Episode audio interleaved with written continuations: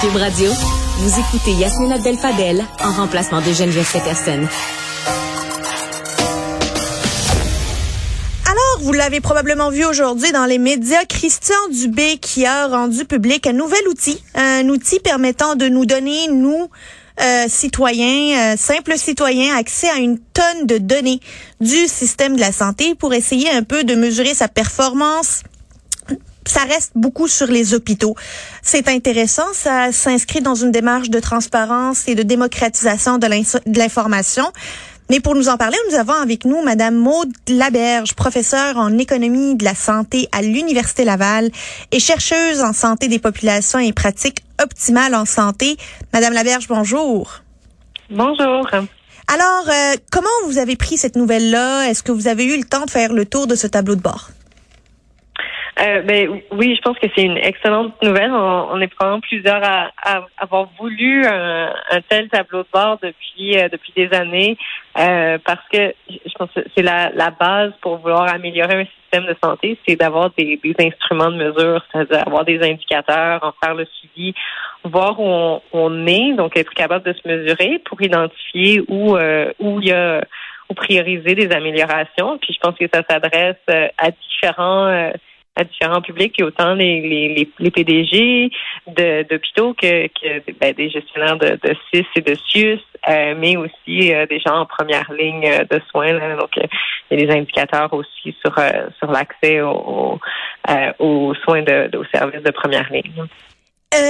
Qu'est-ce que ça peut nous donner concrètement, nous, citoyens? Est-ce qu'on peut surveiller ça pour aller voir euh, quel hôpital est le plus achalandé, quelles urgences sont les plus libres?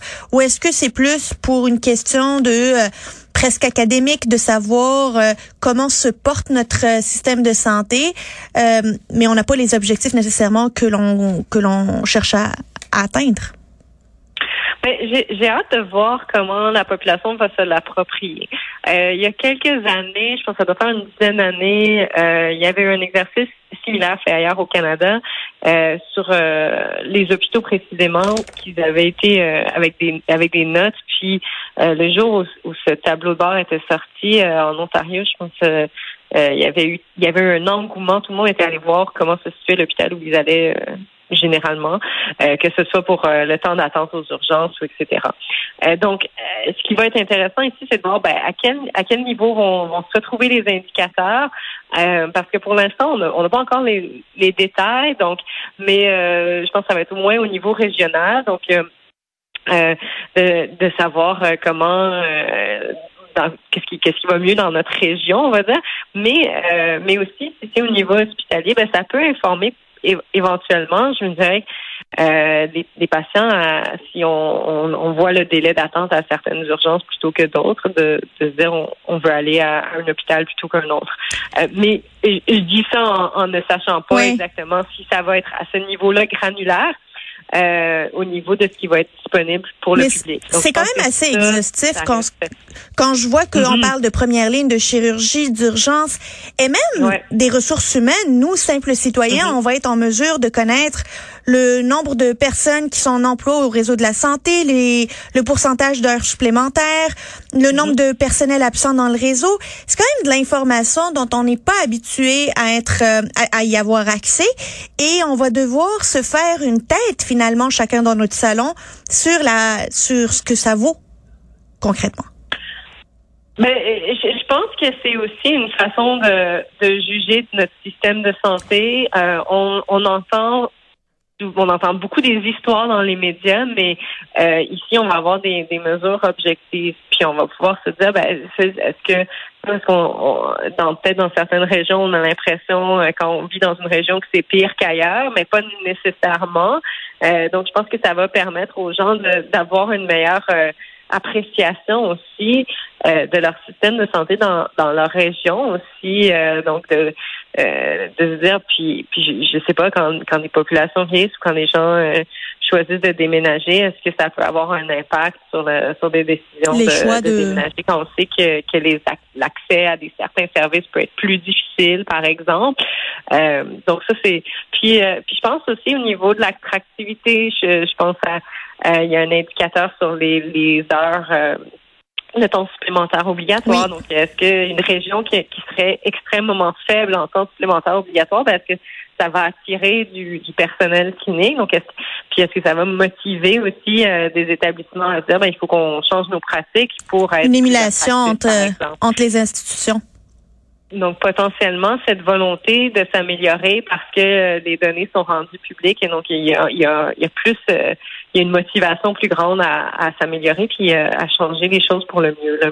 J'ai besoin de vous entendre sur un point parce qu'on voit que c'est très hospitalo-centriste comme tableau. Mm-hmm. On parle des activités hospitalières, des lits disponibles.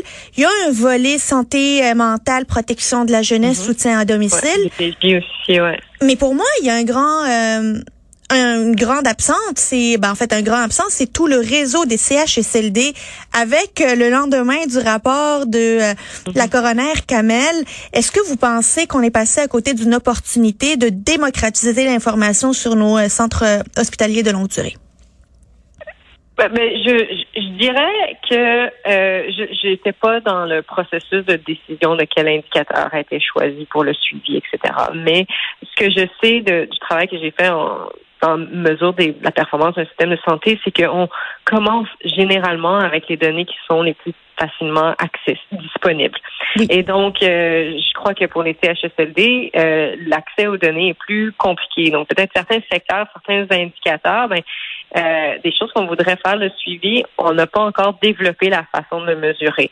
et je, je, crois que cette initiative de tableau de bord, elle est très pertinente parce que elle va aussi euh, c'est un, un, changement de culture qui va que, que ça devrait engendrer.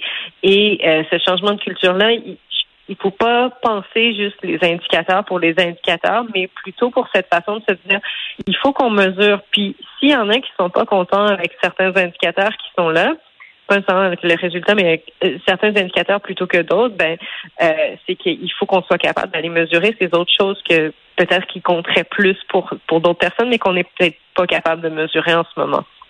Et donc, je pense que ça, cette première, euh, je veux pas dire ébauche, mais cette première version de ce tableau de bord euh, est une façon de, de de commencer à réfléchir, à, penser de cette façon-là autour d'indicateurs, puis de penser on veut on veut s'améliorer, puis pour s'améliorer, il faut se mesurer.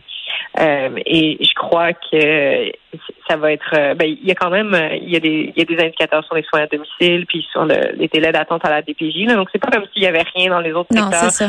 Euh, mais il y a peut-être une concentration dans le milieu hospitalier parce qu'on a plus d'accès à des à des mesures. Euh, c'est une grosse porte d'entrée de première ligne. Exactement. Puis, euh, euh, puis, puis le, la mesure de la performance des, des, hôpitaux, c'est quelque chose qui se fait depuis beaucoup plus longtemps que les autres secteurs de la santé. De manière générale, à l'extérieur du Québec, il y a des indicateurs très connus, alors que lorsqu'on parle de, de la DPJ, par exemple, ou de, des services pour la jeunesse, euh, c'est peut-être un secteur qui est moins euh, qui est moins développé à ce niveau-là. Ou, puis pareil pour les soins de longue durée, je pense que c'est des secteurs qui qui a, qui a besoin encore de développement de d'avoir des données pour euh, pour pouvoir euh, les, rapporter puis les rendre disponibles, etc. Madame Laberge, vous êtes professeure en économie de la santé et euh, mm-hmm. je peux pas vous avoir pour parler de l'outil qui a été dévoilé aujourd'hui sans vous parler de la finalité de cet outil. Que pensez-vous de euh, le projet de transformation du réseau de la santé de Christian Dubé et est-ce que vous pensez que ce tableau de bord va contribuer à son atteinte? Mais euh, je, je, veux dire, il y a, il y a énormément d'éléments dans le dans le projet de, de Monsieur Dubé. Euh, je dirais que lorsqu'on regarde les, indicateurs, on a toujours on a cette perspective dans dans le système de santé qu'on veut améliorer plusieurs éléments. D'une part, la qualité des soins aux patients, les résultats, qu'on va dire les résultats de santé pour les patients. Euh, que ce soit ça se mesure en, en, qualité de vie ou euh, en, en, appréciation de, des soins, etc. Euh, D'autre part, ben on a euh, l'expérience du patient dans, dans sa, sa, trajectoire de soins. Euh, puis on a aussi les coûts. Donc combien est-ce qu'on paye pour ça?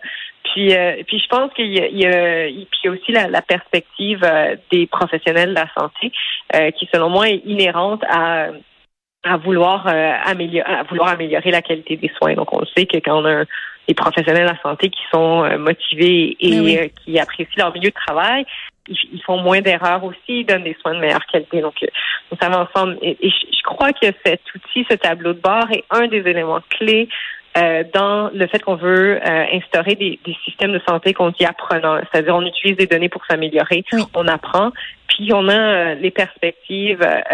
donc en ce moment, bon, c'est vraiment des indicateurs de de performance par rapport à de, la qualité des soins ou des résultats.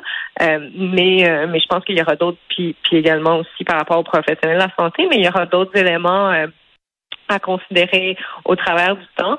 Puis, euh, puis, je crois que ça, ça va euh, soulever des questions, ça va probablement interpeller la population à réagir et donc de, pouvoir intégrer euh, la perspective du citoyen, des citoyens québécois dans, dans ce qu'on va mesurer puis ce qui est important de mesurer aussi.